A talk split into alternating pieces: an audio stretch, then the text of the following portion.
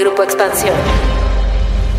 El debate de la militarización en México volvió a tomar fuerza luego de que la iniciativa del presidente Andrés Manuel López Obrador para trasladar la Guardia Nacional al ejército se aprobara en el Congreso y de que el PRI pusiera otra sobre la mesa para extender al 2029 las funciones de este agrupamiento en seguridad pública. Por un lado, organizaciones nacionales e internacionales en derechos humanos han alertado que el país recorre una ruta peligrosa en donde el poder militar ha tomado un gran protagonismo en la vida civil, lo que podría traer abusos, corrupción y complicaría su regreso a los cuarteles. En otro extremo, se dice que de no ser las Fuerzas Armadas las que se encarguen de la seguridad pública y la lucha contra el crimen, los ciudadanos simplemente se quedarían solos, pues las policías en los estados están totalmente rebasadas. Pero, ¿realmente tener al ejército en las calles es la solución? ¿Cuáles son las alternativas que tiene el país? ¿Alcanzaremos a formar policías civiles y confiables en los próximos años? De esto vamos a platicar hoy en Política y otros datos. Política. Política. Y otros datos. Un podcast de Grupo Expansión. Política y otros datos. Buen jueves, bienvenidos a Política y otros datos. Hoy es 15 de septiembre del 2022. Muchas gracias por acompañarnos. Viri Ríos y Carlos Bravo Regidor, ¿cómo están? Buen jueves. ¿Ya listos para dar el grito? Hola, ¿qué tal? Ya súper listos para dar el grito, pero sobre todo eh, muy contentos de estar aquí como cada jueves en Política y otros datos. Hola, hola, ¿cómo están? Feliz jueves patrio de política y otros datos, por favor, ya se la saben. No se olviden de puntuarnos, ranquearnos, darnos palomitas en cualquiera que sea la plataforma que estén utilizando para escuchar este podcast y así nos ayudan a llegar a muchas nuevas audiencias. Les platico que estoy transmitiendo entre una mesa y otra del Inter MX Expansión Summit 2022, por lo que de antemano les pido una disculpa por si mi audio suena un poco raro, pero pues estamos transmitiendo entre una mesa y otra que ustedes podrán escuchar y ya pueden escuchar por todas las plataformas de expansión y por el canal de YouTube de Expansión. Este 16 de septiembre, el desfile militar tendrá una gran importancia. Va a ser especial por lo que nos ha dicho el presidente Andrés Manuel López Obrador. Se va a dar como inicio formal de el traspaso de lo que es la Guardia Nacional al Ejército, a la Sedena, después de las iniciativas o de la iniciativa que se aprobó por parte del Congreso y que fue publicada rápidamente en el diario oficial de la federación para que esto pudiera ocurrir y que el presidente pudiera tener un desfile militar como él lo había planeado, rodeado de la Guardia Nacional, porque él dijo, vamos a poner énfasis en este cuerpo recién creado en su gobierno. Pero Carlos, platícanos un poquito este desfile militar y su significado simbólico. Pues miren, yo creo que no es casualidad, la verdad, que septiembre sea un mes tan caliente políticamente en México, no solamente porque inicia con un nuevo periodo de sesiones en el Congreso, con el informe presidencial, pues sino también porque hay esa ceremonia que probablemente muchos descarten como algo meramente simbólico, que es la ceremonia del grito de independencia y luego el desfile militar. Sin embargo, yo creo que es un error descartarlo como meramente simbólico, porque en política los símbolos pesan y pesan mucho. Y más en este caso, cuando estamos hablando de un grito que celebra, digamos, la independencia nacional, aunque en realidad, digamos, en términos de la función que ha cumplido a lo largo de la historia, más que celebrar la creación de la nación gritándole vivas, lo que hace el grito de alguna manera es recrear con esos vivas a la nación y recordarnos de alguna manera como la historia que tenemos en común, el pasado, los héroes. Es un momento, pues sí, de alguna manera como de efervescencia nacionalista. Con este gobierno, además, en este septiembre específico de 2022, adquiere un significado adicional, porque bueno, pues es una ceremonia nacionalista a la cual le sigue un desfile militar y el proceso que se ha acelerado, se ha consolidado durante este gobierno de militarización, no solo de la seguridad pública, sino también de otras tareas normalmente concebidas como tareas de orden civil y no militar, pues también es imposible no percatarnos de cómo el ejército pues empieza de alguna manera a sumar a la ecuación nacionalista que plantea López Obrador, que se refiere al ejército como pueblo uniformado. Y una cosa más, el presidente se acaba de echar para atrás, pero había anunciado que iba a aprovechar el desfile militar para convocar a una movilización popular que rechazara la controversia comercial que Estados Unidos está planteando respecto a cómo la política energética de su gobierno es violatoria del nuevo tratado de libre comercio que México tiene con Estados Unidos y Canadá. Y bueno, para terminar, pues lo que dijo el presidente, que ya se iba de alguna manera en el desfile a anunciar, a presentar la incorporación de la Guardia Nacional a la Secretaría de la Defensa. Entonces, como verán, pues tenemos un menú muy amplio, muy completo, muy denso en este septiembre patrio. Viri, yo también te preguntaría de este significado. La Guardia Nacional este viernes pasa a formar parte de la Sedena. Se dice fácil, pero es algo muy simbólico para el país. Bueno, pasa a formar parte hasta que eh, la Corte así lo decida porque pues hay muchos argumentos que están allá afuera por muchísimos juristas que muestran que probablemente los cambios legales que se implementaron no se van a sostener porque la Constitución en su artículo 21 es muy clara en decir que la Guardia Nacional debe tener mandos civiles, pero bueno, ya lo veremos. Mientras tanto, pues el desfile creo que pues manda dos grandes señales, yo diría. Por un lado, pues la señal de cuánto López Obrador quiere a los militares, ¿no? Y no es secreto, eh, digamos, siempre sucede que durante las fiestas patrias se celebra pues esta suerte de estoicismo, de la seguridad nacional, etcétera, ¿no? Pero en esta ocasión creo que es importante y es, y es un poco distinto porque el mismo López Obrador dice que le va a dedicar este desfile a la Guardia Nacional. No solo eso, sino que además invita a muchas personas, aparentemente activistas, pacifistas, eh, pues como para dar este matiz en el cual él dice, pues sí es cierto que estamos utilizando a la Guardia Nacional, pero eh, como que trata de seguir diciendo que él pues va a ser un pacifista, que no lo va a utilizar o digamos que no va a haber excesos en el uso de la fuerza. Creo que ese es uno de los simbolismos más importantes que se manejan. Y el segundo, pues me parece que también es una celebración a todo su sexenio.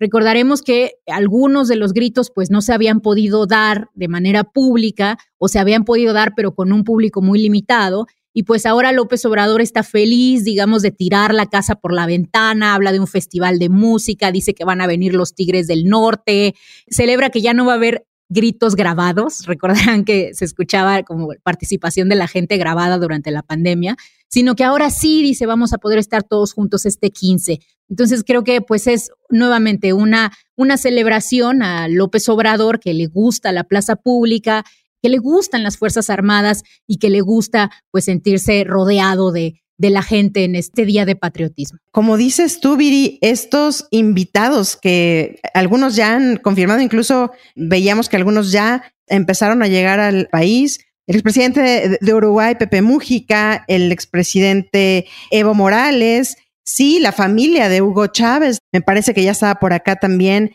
el padre de Julian Assange, muchísimos invitados con los que el presidente busca dar un mensaje, como tú dices, pues de que hay tranquilidad en el país. Pero yo quiero abocarme un poco a esto. En medio de lo que vamos a ver este viernes, está esta gran discusión en México que es la militarización o no del país, hacia dónde se está avanzando. Y yo creo que valdría la pena explicar un poco estas razones de la militarización, por qué vemos que hay mucha gente en contra y por qué vemos que también hay otros a favor. ¿Qué está sucediendo con esta militarización en el país? Yo creo que quizás el mejor argumento en pro de la militarización tiene que ver con una consideración respecto al poder de fuego y al implante territorial que han logrado las organizaciones criminales en México. Básicamente lo que se argumenta es que no alcanza ya con las policías, que no hay manera de hacerles frente salvo con las Fuerzas Armadas.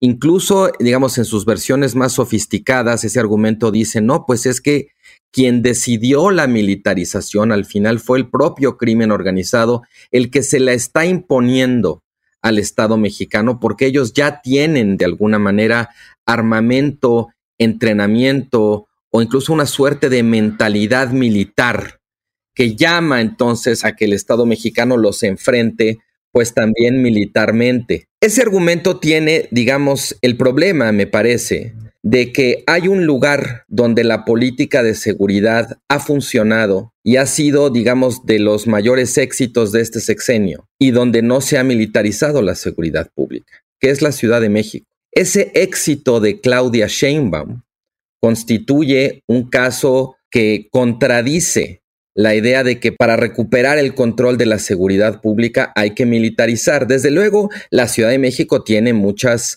características idiosincráticas o muy específicas. Es el lugar de toda la República con una mayor tasa de policías por habitante, no es en estricto sentido un lugar tradicional de cultivo, de trasiego de droga, como otros lugares como más tradicionales. Pero de todas maneras, el caso es que la Ciudad de México constituye el contraejemplo perfecto de que no hace falta militarizar la seguridad pública para bajar los índices de criminalidad y de la violencia. Hay alguna presencia, ¿no? De esta Guardia Nacional, pero sobre todo en las orillas, en el cinturón. Solamente. Sí, digamos, la escasa presencia que lleguen a tener eh, las Fuerzas Armadas o la Guardia Nacional no sirve para explicar lo que Claudia Sheinbaum ha presumido como uno de sus grandes éxitos. Y no es casualidad que tenga, digamos, entre sus corcholatas capitalinas precisamente al secretario de Seguridad, García Harfush. Viri, hay un discurso que se ha dado en los últimos días como para empezar a señalar a los que cuestionan el tema de la militarización y como que nuevamente se quiere un discurso de son enemigos del ejército, ¿no? Y yo creo que qué peligroso es que comencemos a tener unos discursos así. ¿Cómo lo ves tú? Bueno, famosamente esta semana, Mariel, el secretario de Sedena, justo declara que a él no le gusta esta suerte de desunión que se está presentando entre los mexicanos y que no le gusta sobre todo porque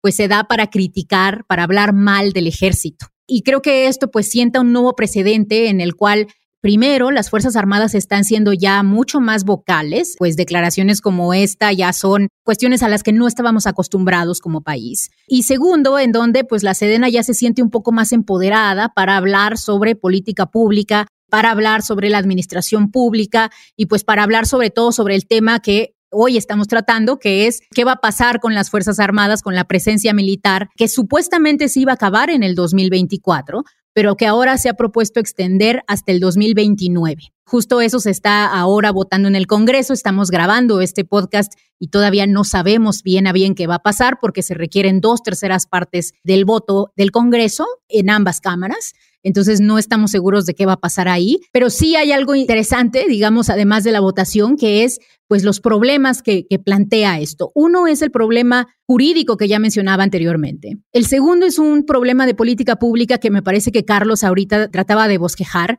en donde pues existe un debate sobre si un mando militar sería más efectivo que uno civil. Y la realidad es que pues hay dos posturas completamente distintas y las dos posturas tienen pues sus argumentos, etcétera. La realidad es que al menos para mí no es un, un debate terminado, ¿no? Y finalmente está el problema de la administración pública, en donde se concibe que la aprobación de esta reforma sería un paso más en la ampliación de facultades de los militares. Los militares ya están a cargo del tren Maya, de las aduanas, estuvieron a cargo de la construcción del nuevo aeropuerto de la Ciudad de México y bueno, por supuesto tienen sus labores tradicionales en el apoyo de desastres.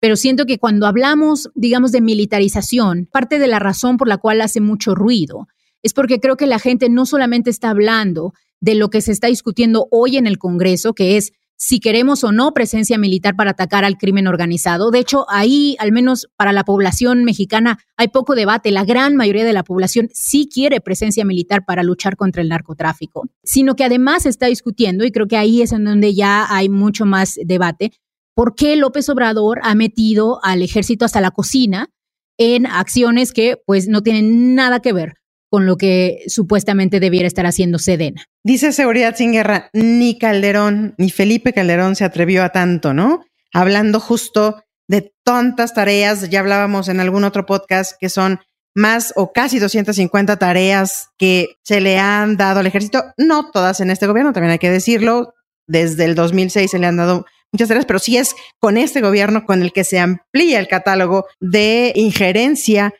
que tiene la Guardia Nacional, bueno, y en general las Fuerzas Armadas en la vida pública del país, pero yo quisiera traer al podcast una pregunta que hacíamos en uno de los spaces que hemos tenido de política y otros datos, en donde preguntábamos, ¿había de otra? Carlos, platícanos. Mira, es interesante lo que estás diciendo y retomo la mención que se hizo a, la familia de Juliana Assange como algunos de los invitados distinguidos del presidente para el grito y para el desfile, porque el presidente en algún momento dijo en la semana él había cambiado de opinión, que durante el periodo de transición desde que ganó la, elección a que tomó posesión, que el ejército le llegó información sobre cómo estaban las cosas y entonces él cambió de opinión respecto a la, a la intención, digamos, de desmilitarizar la seguridad pública.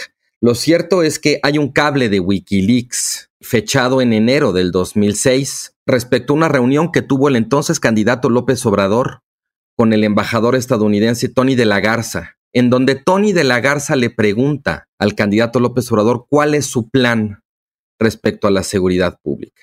Y lo que López Obrador describe de lo que da cuenta el cable de Wikileaks es exactamente lo que hizo en 2018. Es decir, López Obrador tenía una idea o un plan que no fue el que promovió durante su campaña ni de 2006, ni de 2012, ni de 2018. Pero entonces no fue un cambio de opinión, fue más bien que el presidente tuvo que, vamos a decir así, tuvo que salir de un closet militarista al que dejó entrar al embajador estadounidense en 2006. Eso me parece importante, digamos, para contrarrestar esta idea de que, bueno, me dijeron que estaba muy mal, yo no sabía, su plan era este desde mucho antes de que ganara la elección.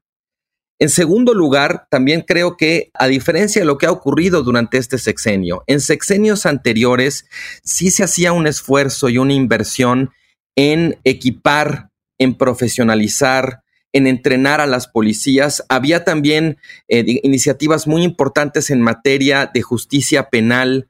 Había un proyecto, de alguna manera, un horizonte que nos dibujaba una situación post-militarización, porque incluso cuando Calderón se decía, bueno, esto es una medida excepcional, extraordinaria por las circunstancias, y con lo que nos hemos topado ya ahora a cuatro años de este sexenio, es que todos esos proyectos, todo ese horizonte se abandonó. Entonces, claro que ahora se puede decir, pues no hay de otra, porque todas esas otras alternativas que había que imaginar, que había que construir y desarrollar, han sido abandonadas. Pero es muy tramposo el argumento de la inevitabilidad, en la medida en que, pues sí, de alguna manera se convierte en una profecía que se autocumple porque se abandonan las otras alternativas. Y en la medida en que las abandonamos, pues entonces decimos, no hay otra alternativa más que la militarización. Nadie está diciendo, y sí quiero ser como muy enfático en esto, que mañana devolvamos al ejército a los cuarteles. Eso es una mentalidad como completamente irreal. Pero lo importante es si vamos a seguir insistiendo en usar al ejército, lo menos que nos debemos después de 15 años de aprendizajes, de evidencia, de diagnósticos, es empezar a ponerle límites, restricciones, monitoreo, evaluación a la participación del ejército en tareas de seguridad pública, porque de lo contrario, en efecto, estamos construyendo en un escenario donde ya no hay alternativas porque ni siquiera estamos haciendo el esfuerzo de crearlas. Es que justamente dos cosas. Hablamos nuevamente, y bueno, con esta iniciativa del PRI que decíamos, bueno, estamos en vías de saber si se aprueba o no en la Cámara de Diputados y después pase al Senado y bueno, y recorra todo lo que deberá de recorrer, para ampliarle este plazo a la Guardia Nacional.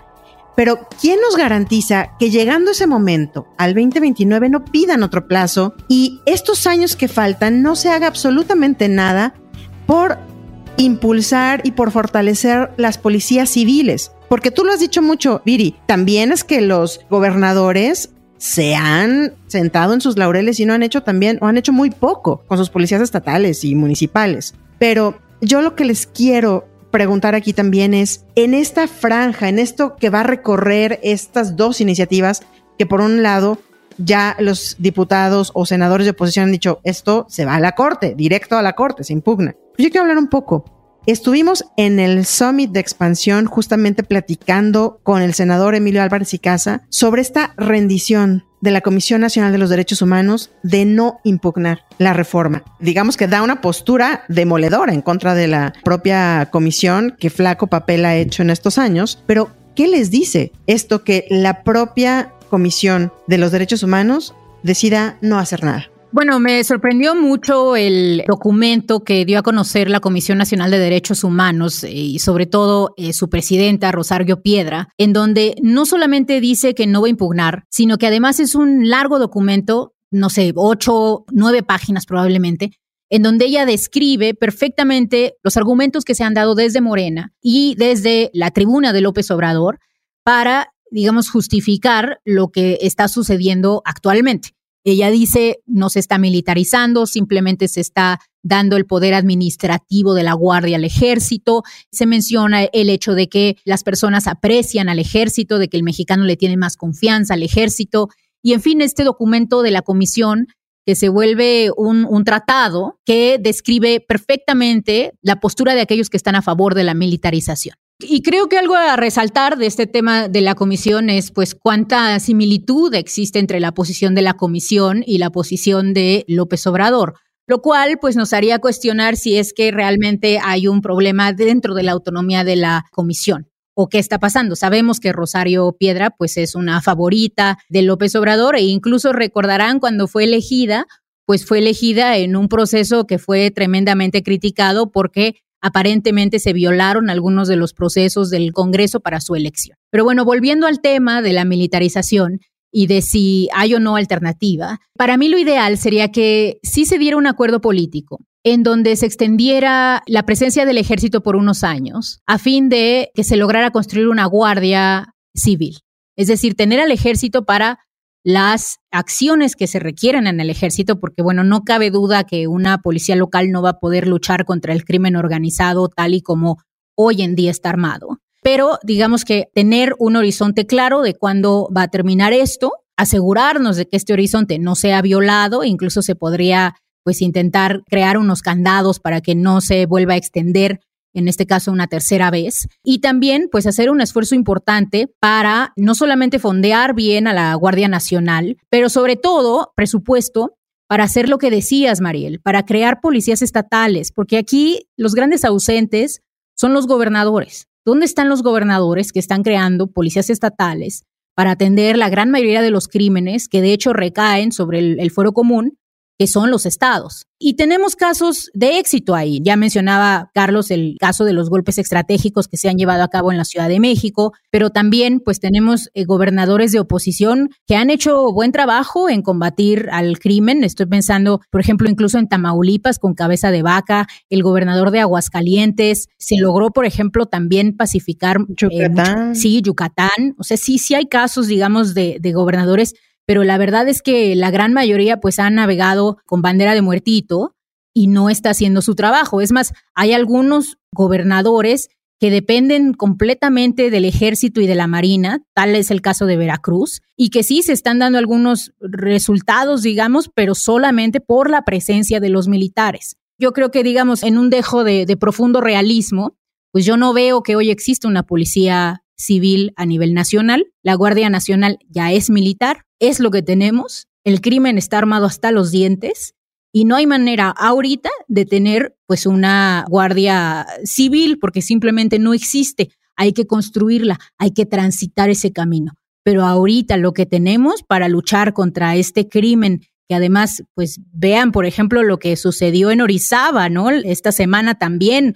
actos ya que rayan en el terrorismo para combatir eso, pues sí necesitamos utilizar los recursos que hoy tenemos. Quizá la tragedia es que, como dices, Viri, no ves que haya ninguna alternativa más que la, la militarización, pero tampoco hay ninguna evidencia que avale la estrategia de la militarización como una estrategia que va a producir buenos resultados. Los 15 años de militarización, en términos generales, no han funcionado. La Guardia Nacional no funcionó y por eso ya se está renunciando a la simulación de que sea mando civil y se está entregando a la Sedena. El plazo que se le dio no funcionó y por eso se le está dando una prórroga de más tiempo. Entonces, la gran tragedia es que en efecto no parece haber una alternativa a la militarización pero tampoco hay nada que nos indique que la militarización de veras soluciona el problema. Bueno, pero bajo ese argumento, Carlos, tampoco hay evidencia de que ninguna policía federal lo haya hecho. O sea, la, la, Policía Federal, pues recordaremos que García Luna, el director de la Policía Federal, que era el cuerpo civil por excelencia, pues está enfrentando cargos de narcotráfico y tiene una aparentemente un problema de enriquecimiento ilícito muy fuerte que incluso también aparentemente va a haber un caso pronto abriéndose al respecto. No solo eso, sino que también me gustaría acotar que sí tenemos éxitos de las fuerzas militares reduciendo la violencia y los homicidios. Porque lo que importa, y creo que eso también hemos perdido quizá de vista eso en la discusión pública, es qué hace el ejército. No solo, digamos, el uso del ejército, sino para qué se le usa. Y en eso hemos tenido amplia diversidad de acciones. Tenemos, por ejemplo, un ejército que al inicio del sexenio de Calderón se le utilizaba para atacar a diestra y siniestra a todos los cárteles de la droga y descabezarlos. Bueno, eso fue tremendamente inefectivo, causó una duplicación de las tasas de homicidio. Pero tenemos también el ejército que se utilizó al final del periodo de Calderón y al principio de Peña Nieto, en donde se usó de manera más estratégica y sí funcionó. Funcionó para reducir los homicidios. De hecho, después, cuando se cambió la estrategia del uso del ejército, es que otra vez empezó a subir. Entonces, sí me parece muy importante acotar que no es nada más que siempre el ejército ha fallado. Ha habido casos de éxito. Te tomo muy a bien la acotación y creo que lo que hay que acotar es decir, una cosa son esos operativos estratégicos, quirúrgicos que se llevaron a cabo, sobre todo es en el periodo que va como de 2011 a 2014, pero que además estuvo acompañado por esos esfuerzos de profesionalización de las policías y por mucho trabajo a nivel comunitario y local de acompañamiento, de participación. Eso es una cosa que en efecto tenemos que estudiar más y aprender de ella. Y otra cosa es simplemente ya entregarle el control de la seguridad pública al ejército y dejar de invertir en esas otras alternativas que, como bien dices, pues sí dieron sus resultados durante ese periodo al menos. Me parece que el meollo aquí, Carlos Ibiri, también es el ejército, digamos, en tareas de seguridad pública, en donde decimos, la gente incluso lo aprueba. El 80% veíamos que en, la encuesta publicada por el Universal hace unos días decía, estoy de acuerdo de que luchen en contra del crimen organizado. Creo que aquí el gran tema es lo robusto y el poder político y económico que están alcanzando las Fuerzas Armadas, pues por ya, por lo que hemos dicho aquí, por todas estas actividades extra que están haciendo y que nada tienen que ver con lo que realmente tendría que estar haciendo el ejército como seguridad, ¿no? Vamos a ver cómo camina este tema. No es un debate terminado para nada. Me parece que aún con estas aprobaciones que puedan venir en el propio Congreso, como decía Viri en un principio, todavía le falta mucho camino que recorrer y está en la Corte. Así es de que, pues por lo pronto, muchísimas gracias por acompañarnos hasta el final del episodio. No olviden activar el botón de seguir, la campanita de notificaciones y compartir si este podcast les gustó. Nos escuchamos el próximo jueves a partir de las 6 de la mañana en la plataforma de audio de su preferencia. Déjennos, ya saben, sus comentarios y críticas en arroba expansión política, arroba Carlos Bravo arroba Virillón Bajo Ríos y arroba Mariel Ibarra F. Cuídense mucho, nos escuchamos en el próximo episodio. Bye bye. Política y otros datos. Un podcast de Grupo Expansión. ¿Eres aficionado de la Fórmula 1? Entonces Fórmula Latina es para ti. En este podcast disfrutamos y vivimos con pasión de la máxima categoría. Cada martes tenemos para ti el mejor análisis con los periodistas Juan Posaroli, Diego Mejía, Cristian González Rouco y yo, Giselle Sarur. En Fórmula Latina también hay invitados, pilotos y expilotos ya se han unido a los formuleros. Escucha Fórmula Latina en tu plataforma favorita de podcast y vive con nosotros la pasión de la Fórmula 1.